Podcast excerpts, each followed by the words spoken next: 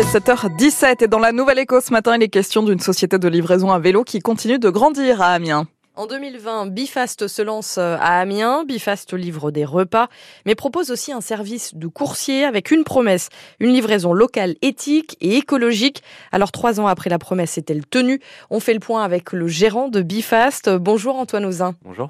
Alors depuis 2020, il y a eu le Covid, maintenant l'inflation. Est-ce que vous arrivez quand même à trouver de nouveaux clients et à fidéliser les anciens?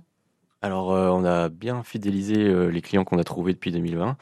Euh, mais après, avec l'inflation, etc., le contexte économique en ce moment, il est compliqué. On a perdu des clients dès qu'ils ont fermé, dès qu'ils ont coupé des budgets.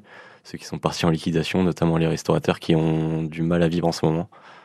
Vous êtes à peu près à, combien de livraisons par jour? Ça tourne entre une dizaine jusqu'à parfois 30, 40 livraisons par jour. Donc c'est quand même en baisse par rapport euh, au lancement il y a trois ans. Ah oui, oui c'est sûr. Surtout qu'on était euh, durant une époque de Covid où les livraisons, bah, ça cartonnait. Hum.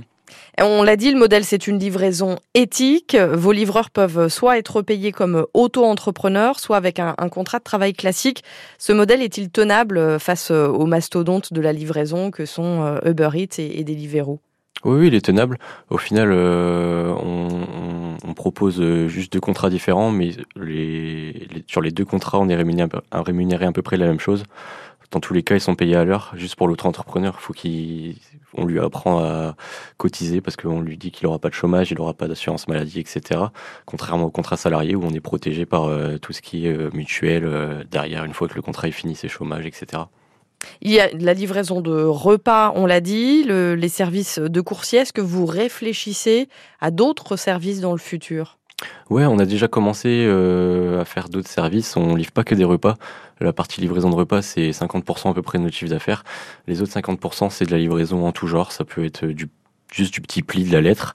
Ça va jusqu'au colis. Euh, on livre des fleurs, des grosses compositions florales pour des pour des célébrations.